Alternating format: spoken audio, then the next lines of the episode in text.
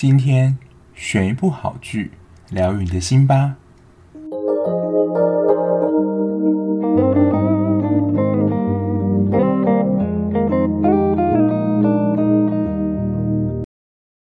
Hello，我是小 B，欢迎收听今天的节目。又回到陪你追剧的单元啦。今天这一集的《机智医生生活》应该是让大家等的望穿秋水吧？因为继上个礼拜停播之后，他在结尾的地方又释放出一个超吓人的预告，就是有一位医生被袭击。我想说，到底是谁被攻击？那会不会怎么样？就让大家就是留下一个很大的伏笔。不过，大家看完今天这一集之后，应该是心情是五味杂陈，但是应该是又惊又喜吧。就是待会也会跟大家聊到，就是剧情当中的 CT 中有一个算是完整的交代啦。不过，就《机智医生生活》的规划，这一季还是维持十二集。我在网络上看到个新闻，也觉得。就是诶，的确是这个现象，因为《机智医生生活》它每一集的播出长度其实非常不固定，那不像我们在台湾是用 Netflix 看，就是直接可以一集看完，他们可能中间还是有广告啊。但在韩国的有一些人，他们就有一个怨言，就是说，因为《机智医生生活》大概到十一十的时候，就是一集都。动辄就是一百一十几分钟，所以可能会拖到后面节目长度。他们会觉得说这样可能会有点不尊重后面的节目。这样，不过我能够理解啊，就是原本如果后面那一档想看的节目被拖到的话，可能就会对《机智医生生活》有点仇视。这是一个小小题外话。好，那一开始就他也没有吊我们的胃口啊，一开始就公布了哦，原来受伤的医师就是义俊。然后义俊呢就很紧急的被送回绿地医院就是治疗。我发现蛮多剧集都会有这种情节，就可能到倒数一两集的时候，就开始主要角色会受伤啊、死亡啊等等这种场景，就营造一种紧张悬疑的气氛感。那这一集受伤呢，就是义俊。然后急诊科医师帮他看之后没事，然后因为当时宋和就一开始他不是要拿生日礼物给义俊嘛，然后我觉得就是一种 sign，就是可能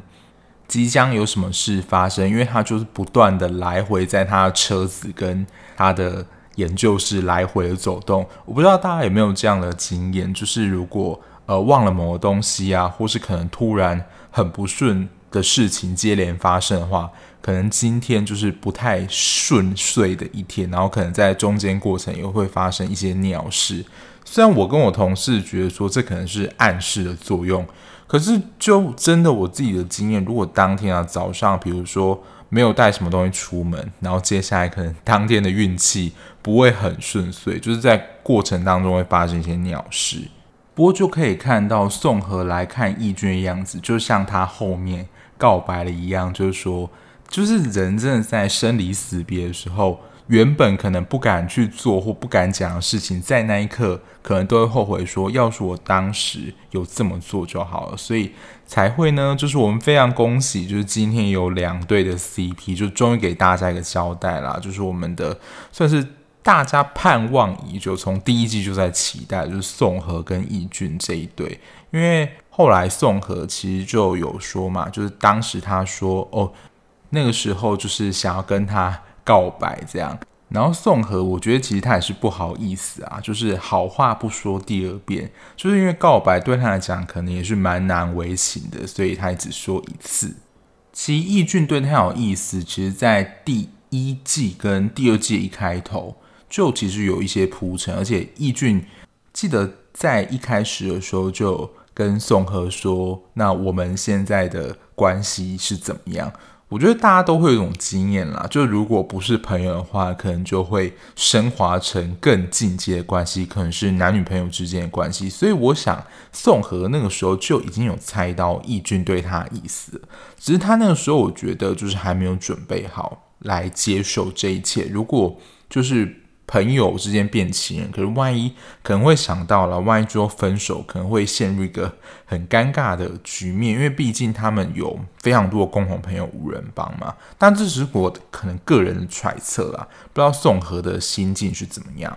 不过他们之间的关系，连算外人吗？翊纯跟俊湾都看得出，他们两个之间一定有些什么。大家还记得他们在病床上玩吹牛那个游戏吗？我不晓得大家现在人还不会玩吹牛，还是对吹牛这个游戏有一点印象。它其实就是扑克牌里面可以指定花色跟数字，然后就是你放下去的牌，如果跟你的说的是一样话，然后别人就是要决定说到底要不要抓。然后，如果抓到跟你放数字一致的话，他就要把牌收回去。所以最快呢，这个游戏胜利方法就是把自己手中的牌就是全部的丢出去。这个游戏要多一点人才好玩了，而且它不是说，比如说你指定黑桃这一轮就一定会是黑桃，不会说哦你是黑桃，然后用方块梅花什么。我不知道现在大家还有在玩这个游戏吗？因为以前其实桌游没有这么的。算盛行，然后没有那么多种类，所以呢，其实就是大家，比如说跟朋友聚在一起或过年的时候，扑克牌是一个非常，你知道五花八门的一个娱乐工具，它有非常多种玩法。那吹牛，我不知道大家就是对扑克牌的游戏有什么样的了解嘛？因为最常玩可能就是大老二嘛，然后捡红点、排七，然后我后来。比较也比较少玩，但是就是也有知道吹牛这个玩法，不知道大家对于吹牛这个扑克牌游戏的了解是多少呢？不过就可以从就是剧情上他们的互动去猜到说，哦，他们俩关系绝对不是普通朋友这么简单，而且他们在玩牌的时候，我有注意到，这应该也是一个隐喻的梗啦，但是其实这蛮明显的看出来，就是我记得是宋和他有。覆盖一张还是翊君就覆盖一张红心 A，那这个红心 A 就是非常明显，就是一个喜欢一心一意这样的表达嘛。所以从这个小细节，可能就可以看出说，哦，他们对于彼此双方都是有意思的，或者说，其实我很愿意把我的心交给你这样。所以以他们这样的互动方式，看在俊湾跟翊纯的眼里说，他们只是普通朋友，就是没有人再相信的。然后这个时候呢，雨珠就是哭哭雨珠又出现了，就是知道爸爸受伤，然后就是需要一个安慰的抱抱。可是我不晓得，就是雨珠她是一开始真的有在哭吗？感觉这个哭好像有点假，而且她演的时候是直接抱在那个曹正奭的怀里，所以没有拍出雨珠正面到底有没有在哭的样子。因为其实要装哭声，说实在还蛮容易的，而且。我觉得哭戏对小孩子来讲，相对来讲是比较简单的，因为小孩子很容易受到惊吓，或者是情绪很丰沛。因为其实现在非常多，而且我觉得是韩国啊，好多戏都有童星，我觉得比台湾的一些戏剧多非常多，甚至还可以说有非常多的童星专业户。不过说真的，雨珠演的这部《机智医生生活》，接下来他不晓得还能够接到什么戏。不过他就真的只是一个小朋友，可能我觉得真的才六七岁吧，所以我想应该短期还不太可能，就是派给他太困难的任务。现在我想不起来那个童星的名字，就是演《山茶花》开始，东伯的小孩，还有那个。窥探主角小说，还有羽球少年团，他也是其中一个成员。我现在想不起来那个小孩名字啊，但是那个就是男主角的童星专业户。那个学生，我觉得看起来可能也是国小或国中而已吧，就跟雨珠的年纪还是有点差别。就雨珠可能还是只能饰演这种配角角色，他应该要饰演那种独当一面的角色，可能还要需要一阵子。不过也期待啦，就是雨珠他在。机智医生生活之后还能够接到什么戏？不过我想他就是目前啊，暂时比较适合演这种憨憨，然后就真的是孩子的角色，还没有办法演一个比如说超级大反派。我想以雨珠这样的形象应该也不太适合。除了这一对就是五人帮的大 CP 之外，也是从第一季后半段就一直在铺陈的熊跟敏和这一对，在这一集也有一个完整的。算告白交代，就是硕亨也告诉敏和说，你不用再持续告白了，因为大家还记得，就是他说好像是只有三次告白的机会，然后在前几次就是完全被断然的拒绝。可是我觉得，就是敏和就是算痴痴的一直在硕亨身边，然后硕亨可能也有感受到一些什么。不过我有点好奇，说，诶，他跟他前妻的那条线就这样收掉了。因为我记得从上一集的最后，算是敏和也发觉他成功，就是硕亨终于邀约他去呃看电影这件事，就是哇，他们算是他的梦想成真了，就可以跟硕亨单独的相处。我觉得在他们看电影那个桥段，就是他们不是在吃那个爆米花，然后就相互的去抓嘛。然后其实一开始硕亨还蛮专心的在看电影。我想说，以编剧这样的，可是我觉得就是。陈腔滥调编剧，可是因为他们可能也不是那种真的是那种小情侣，就是会不小心在拿爆米花的时候碰到手，好像不会有这样的情节。没想到就真的是非常专心的各自看电影，然后后来硕亨还把整桶爆米花都给敏和吃了，结果没有就是摸到手的戏嘛。不过中间感觉硕亨还是有一直在吊我们的胃口，就是他不是说哦我。如果扮演坏人的话会怎么样？那敏和说：“那我就是持续扮演好人。”我本以为说他持续扮演坏人是要又继续的拒绝他，不想要让这段关系成立嘛？可是其实，在很多面向，我这是有写到，就是硕亨其实已经承认他跟敏和算是。交往关系，可是我觉得在他们演的时候，就是敏和，我觉得他也真的是像一般人的反应一样，因为硕亨的反应真的太平淡了，就是就是我想了解我们到底是什么样的关系。其实我之前在看网络节目，就是想要确认彼此之间的关系，真的是一件非常尴尬的事情。就如果其实如果只是我们单方面的喜欢对方，就是一个一厢情愿，自己也拉不下脸。也蛮尴尬的，加上硕亨之前对敏和就真的是冷冷的这样回应，所以敏和会有这样的疑问，我觉得是非常能够理解的。不过在硕亨跟敏和这一条线，就是硕亨去美国之事，我记得他有跟，我记得好像是郑源讲，如果有说错的话，麻烦跟我说一下。就照他的说的这样去理解就好。其实他也没有很正面的。否认说他到底有没有要出国这件事情，就是他说哦，他不会出国，所以是否就是虽然在这一集看似有一个好的结果，只有在十二集呢又留下了一个小伏笔，就将来的第三季铺路呢，就是也不知道，但至少在第二季的尾巴，就敏和跟熊这一条感情线至少有一个交代。除了这两对就是主要在这一集呈现之外，郑源跟冬天，因为在前几集就已经明朗化嘛，但就比较进入了就是他们父母之间的关系。像之前上集也有提到，就是冬天他是在家暴的家庭里面长大，就是他爸爸的施暴，还有跟他妈妈的关系。虽然他妈妈没有出现啊，不过我去查演员的名单，就其实也是。深岛的爱用，也算是御用女女演员之一，就是李依花，就是在一九八八里面演妈妈那个角色。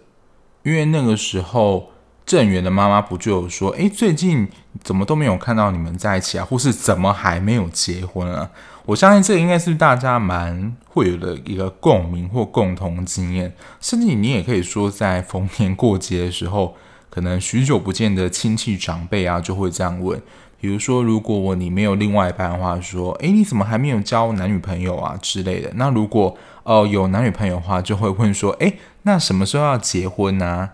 对未来有什么想法？如果比较亲近的长辈在问，我觉得就是他们在意图上可能就真的是出自于关心，就说哦，如果其实现在对象还不错，那各方面也都蛮稳定的话，可能就会希望你们有一个稳定的。婚姻这样就进入一个新的阶段，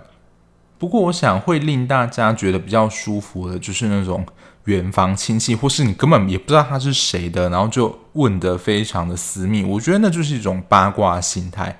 碰到这种亲戚，我真的后来我身边啦，就真的很几年才会碰到这样亲戚，后来就真的是打哈哈，就是让过，就完全不想回答他，然后就是用一个四两拨千斤的打就打发他，然后就赶快去忙其他的事情。不过郑源的妈妈，我觉得她真的也很开明了，就是她也知道说，在这样环境不是她的错，就是冬天他是家暴这样环境不是他的错，所以他应该也不会很在意说。就是冬天的家庭背景是怎么样？只是因为这一集宋和义俊还有熊跟敏和这两对的戏份太抢眼了，所以导致呢郑源跟冬天这一集的戏份就几乎可以说是没有。然后再来就是也有易纯跟俊湾这一对，这一对也是非常默默诶，就自从他们重逢之后，然后就是有一点尴尬的关系，然后就会不小心碰到。后来当然就是之前也聊过，易俊其实已经知道他们的关系了，但也没有太大的动作。不晓得在下一集就是会不会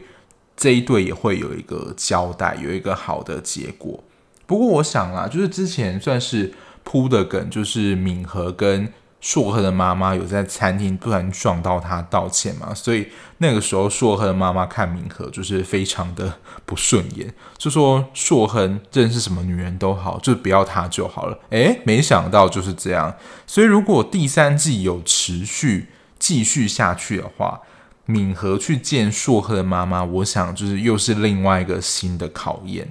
这大概就是五人帮的感情线啊。然后我刚刚在想，就是其实看的时候，《机智医生生活》就是蛮生活剧嘛，只是发生在医院里面，它并没有一条非常明确的主线。可是，在这些主线当中，像我们刚刚聊的，就是无人帮的感情线嘛。那接下来呢，就是分享一下他们在里面剧情里面，我觉得会跟职场有关的一些戏份。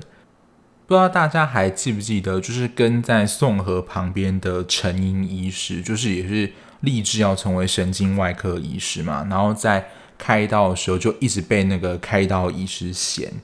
然后他就觉得很挫折嘛，怎么一直会被这个教授嫌？就说你怎么那么笨呢？就是你以你这样的资质，还能能够来当医师吗？你还能够混得下去吗？一开始听到这种话，真的觉得超级挫折的。如果不是对于自己的信心有很强的表现的话，其实我觉得真的很常会有自我怀疑，说就是我真的适合当医生吗？我真有办法开好刀吗？然后没想到呢，就是他们的学长姐也是走过这一关，就告诉我哦，这是兵家常事，就是这个医师就是这样的个性，而且他是说这还有分等级的，他现在可能只是攻击你的知识或是你的学识上。Y 之后他就是发出更高级，这就是说，我不想要再跟你在同一个诊间看诊，或是你没有资格成为神经外科医师这种话，最后这种话就是真的是比较严重了。但是学长姐只是只是告诉他，哦，现在这样的表现都还是蛮正常，就是谁没有被骂过经验。可是听到比如说学长姐也是这样走过的话，就觉得说内心会觉得平静很多，原原来每个人都是走过这样的路，并不是因为自己特别的，就是笨啊，或是没有资质等等。我不知道大家对于这样的想法会不会觉得说，诶，有点真的是过于你要说正向的思考吗？其实不是这样，就是我其实我们在做团体治疗的时候，团体治疗这个学科，就是我们里面有一个大师叫做亚伦。他出了一名就是算是圣经等级的教科书，他就有一个非常著名的研究，就是研究团体治疗的疗效因子，其中有一个啦，就是普通感，就是可能一件惨事或是一个你一直被骂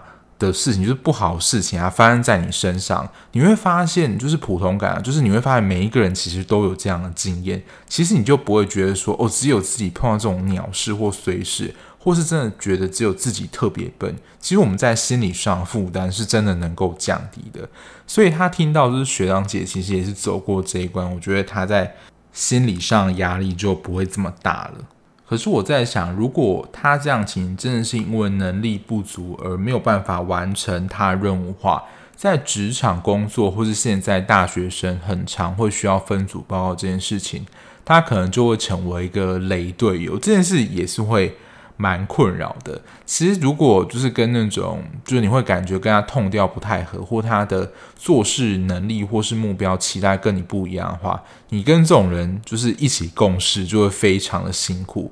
那其实我在大学的时候就渐渐发现这件事，因为大一的时候可能大家都还没有那么熟嘛，然后就是随便分组，但后来我就会发现有几个人就是在。做事的风格跟我来讲是不太一样，或是我们想法不太一样。后来就是我们自己是同班嘛，但我后来就不会就是跟他一组，就渐渐找到跟我痛调比较合的人一组这样。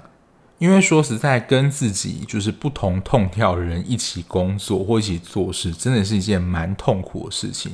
有可能原本只要花一个小时就能处理完的事情，因为意见的不同啊，然后那边修改修改去的，然后到最后可能还有一些吵架纷争等等，搞不好弄不到三个四个小时都还没弄好，那真的是我觉得得不偿失。不过也真的是透过这样的经验了，才会就了解彼此，嗯，曾知道自己彼此的不适合这样。第二个跟职场有关的议题，我记得是在已经算是蛮片尾，就有一个金建医师，他不是逃离了那个医院吗？因为他是我记得是住院医师吧，然后但是他就有好几天没有就是当班，然后就是由另外一个医师帮他轮的，可以从那个时候他会感觉到他，我是觉得他有点专业上的耗竭。其实这样的一个耗竭，就是我觉得蛮常发生在医疗人员身上。就你会对于你的工作就会非常的没有热情，觉得你的工作非常烦。但他的状况其实也是觉得自己有点无能为力，就是他没有办法救活病人嘛。这对于医生来说就是一个，他会觉得可能是他的使命，就是救人。那我们自己的专业浩劫，我比较常听到，可能也真的是在治疗个案上，比如说个案没有好起来，甚至个案自杀，其实对我们来讲。会是一个心理很大的冲击，我觉得有点像是金简这样，就会对于自己的能力感到怀疑啊，或是会蛮自责，怎么没有救活这个病人，跟医生的这样状态蛮像的。然后后来也是他的学长姐，还有正员呢，就是说，哦，这就是一个医生训练会必经的过程，就是你身为一个医师，就你只要尽力。就做到最好，你能够救活你的病人，就是你在急救过程当中有付出你的全力，这样的过程其实就是问心无愧。只是在面对如果真的你经手病人，然后就真的过世的话，其实心里还是有很大失落。但这个就是一个需要去慢慢练习调试的过程。我不晓得就是在。医师的训练有没有这一块？因为他们其实，在训练上蛮多都是生理学啊，或是临床的一些训练嘛，就是操刀啊，或是一些炮台这样练习。可是，对于如何自我照顾，或是心理上的一些发展照顾等等，好像也不会特别去训练或提到，或是他们老师要告诉他们说：“诶，你需要多多关照你自己的心理健康哦。”如果碰到这样事情的话，该如何解决？那在面对就是专业浩劫，那比如说一般工作啦，就是你会觉得你的工作很无聊。比如说我举一个工程师，那他每天，尤其又是那种都执行重复的工作，可能就会产生说：诶，我现在做这个工作到底没有未来？或是为什么我的人生要一直耗费在这种地方？而且特别是你找不到目标的时候。如果你今天的目标是金钱，好了，那好，那你至少还有一个目标在，就是你的工作是为了赚钱。可是如果你今天就是你的薪水你不满意，然后工作内容也不满意，其实你很快就会对这个工作感觉到很空虚，或是你不晓得目标在哪里。然后对于你每天要上班工作，就会觉得很烦很累。这种很烦很累是比起一般的感觉会更强烈的，然后这时候可能就也会产生所谓的专业耗竭。那处理专业耗竭上，我们自己啊，因为我们是不是可能比较碰到心理状况，所以我们其实也会去，比如说就医或是寻求咨商。那如果是一般的工作行业的话，会依照各种不同的就是工作形态，会有一些调试。比如说有的人就真的换工作啦，或是。暂时的辞职休息一下，甚至有人就转换跑道。我想也好，其实，在专业耗竭的同时，其实也会思考说，你自己适不适合持续在这个产业待下去。因为有的如果其实真的发觉到自己不适合的话，我觉得找到自己喜欢，然后适合自己的工作形态，那我觉得也是一件不错的事情。然后看了他们吃了那么多集的美食，这一集的美食也是韩国非常代表性的食物，就是烧肉，就是烤肉。韩国人也是真的热爱吃烧肉、烤肉，就不论你在任何地方，非常多的烤肉跟烧肉店，诶，他们是会包生菜一起吃的。大家有没有注意到？就是你看非常多韩剧，就是不论他们在吃烤肉画面，不论是用剪的还是怎么样，都会包生菜，然后而且都要记住是一口塞。我不晓得，就是如果嘴巴不大的人没有办法一口塞，是会被就是施以白眼嘛？因为他那个菜不是那种超小片，是很大那种菜叶。可是我觉得就是好像是他们饮食的习惯，也都是吃生的，就是那个菜叶。然后这边就可以看到，就是两个大食怪又把大部分大的分量吃了很多。因为其实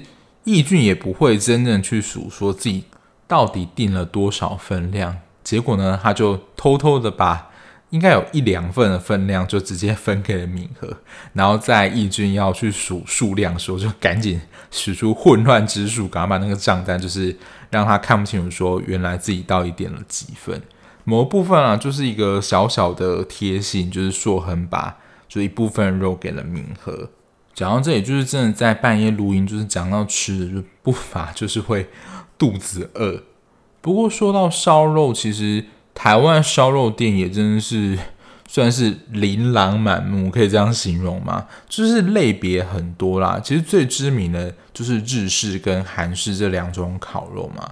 那韩式的话，就一个特征就比较明显的，就是会有生菜上，然后就有非常多的小菜。他们其实在吃的时候，除了菜叶之外，他们会加一些酱啊，或者一些小菜，把它包起来一起吃。日式的好像就没有什么比较明显的特征，就是就随便点，就是不论是单点啊，或是那种吃到饱的，会有比较特殊的食材吗？或是呃比较多可能是无烟的啊，这算特色吗？或是可能肉的料，现在很多啊，就是和牛啊、松板猪这一类的，就是你要说是日式食材比较常见到，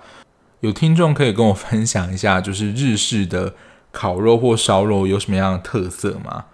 我觉得以烧肉作为就是本集的食物代表也是蛮就是蛮合适的。其实出演到现在，除了松叶蟹那一集比较看不出是韩国代表食物外，其实他们吃的很多都是韩国就是平常会吃的东西，而且算是热爱。比如说像是辣炒年糕啊，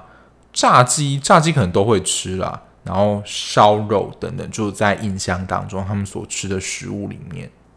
然后每一集就是大家应该也没有忘记，它是一部医疗剧，所以其实，在每一集都会有一两个比较大的医疗事件或手术。那本集考验的医师呢，就是我们的女主角宋和啦。他这一集的病人就是一开始检查出来是脑膜瘤，可是就是实际发现还有另外的就是眼动脉瘤。大家知道，就是动脉只要一不小心就是割断，就是整个大喷血是会有生命危险的。不过宋和我觉得他们也说得非常明白，就是如果你不处理的话，随时因为大家如果知道就是天气有非常大变化的话，其实我们的血管收缩膨胀。会很容易，这种就是血管会突然爆开，然后很多就是突然暴毙啊，什么都是在这种天气。那它真的就像他所形容的，就是一颗定时炸弹住在他身体里面。万一你的身体哪一天因为天气变化关系，然后没有办法转换的话，就是血管真的会大爆裂，你可能就随时都会走了。不过也不难理解，就是那个病人的犹豫跟挣扎，因为就像他们向这个病人解释的，在这个开刀过程，就是最坏的状况，你有可能会失明。当然，在评估的过程，其实宋和没有跟他讲说这个手术的成功几率有多高，但是也就是告诉他说，这是一个不容易的手术，因为如果就是粘得很近的话，其实在切除或是用它所谓这个线圈栓塞术在处理的时候，并不是那么好处理，有可能就是一个不小心，就是会没有办法止住那个流血的量。而且我们自己观众角度在看的时候，也会感觉蛮紧张的，因为就是宋和他说的，就是他第一个碰到这样的 case，所以我觉得幸好他是没有跟病患说这句话，否则我觉得病患的焦虑指数应该会呈指数型直线上升。不过这也是我第一次看到，应该以后也没什么机会看到，就是开眼睛这种手术的仪器，大家可以看到，就真的很像一个电波视网图。它不是真的直接动刀去切除那个肿瘤的地方，而是用他所说的这个线圈栓塞术去处理这个瘤的地方。我自己也是第一次看到，算是他们开刀过程。但宋和拿那个线，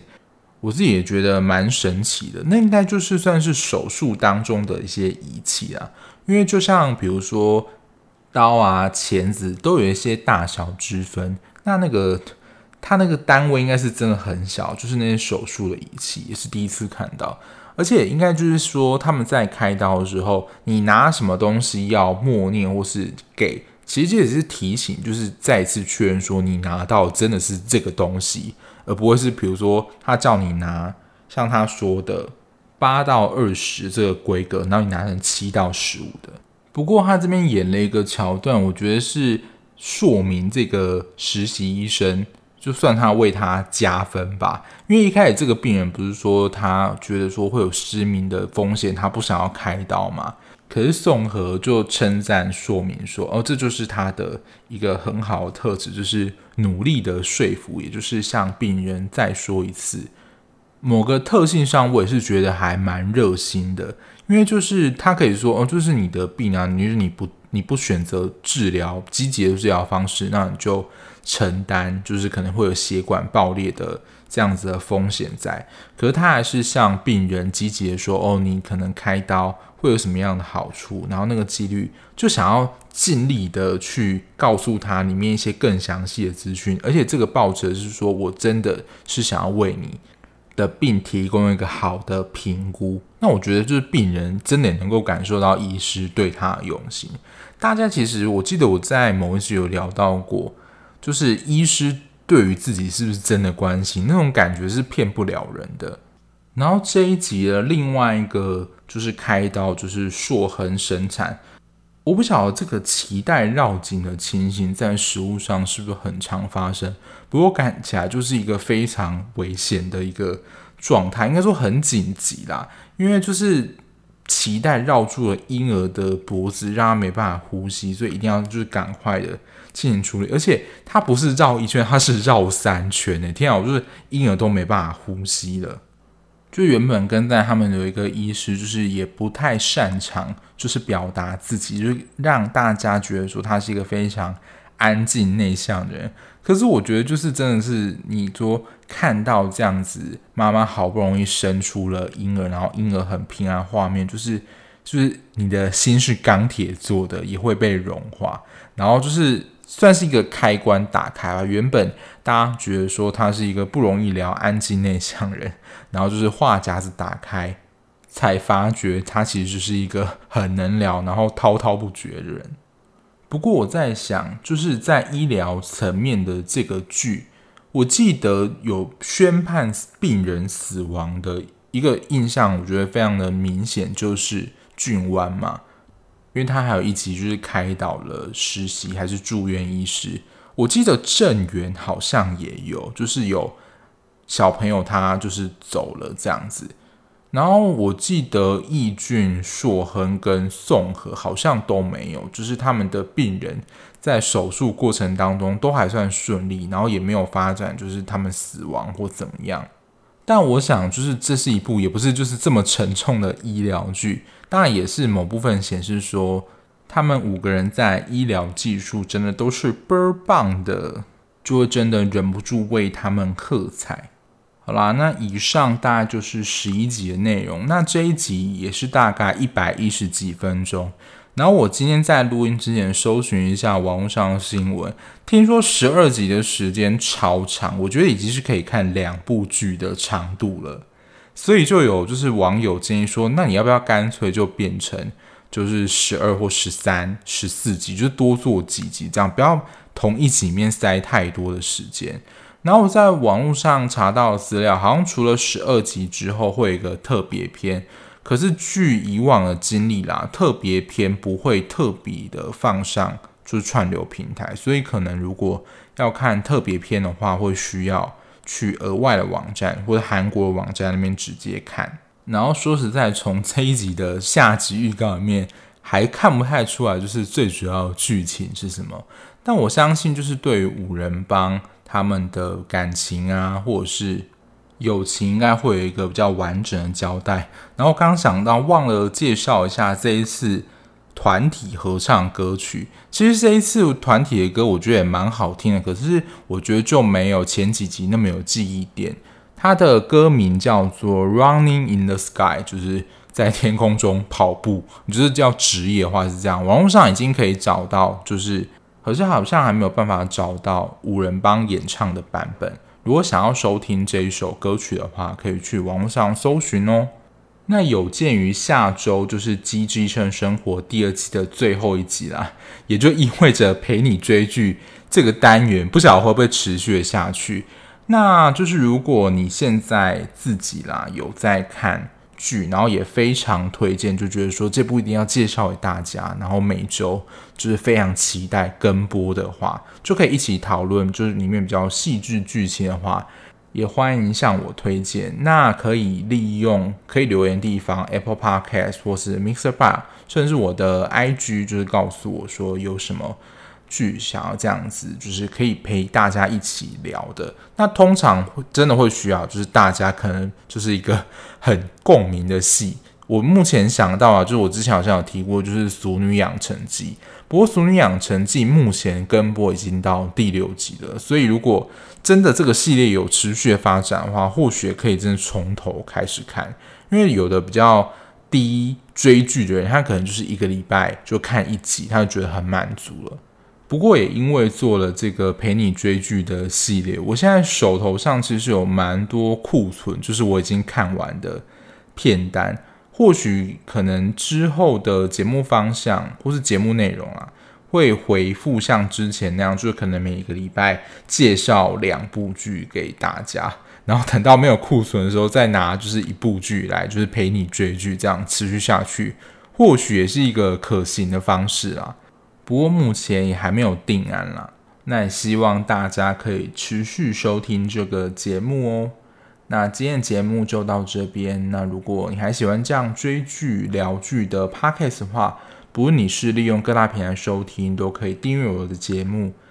我觉得最近的通知真的是很不会跳诶，但是我目前应该啦上片时间就是礼拜二跟礼拜六，所以就是在节目。还没有就是上线，礼拜二通常是早上，因为我通常会前一天或是之前就先把它录完。那礼拜六的节目有时候通常会礼拜五晚上录，然后隔天就是因为放假嘛，早上起来剪，所以蛮长的机会在下午的时候上片。所以上片的时间可能就是礼拜二早上跟礼拜六的下午。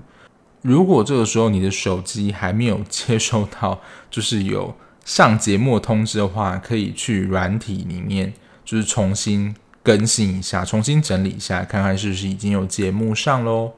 啊，那我们下周的《几句医生生活》大结局再见啦，拜拜。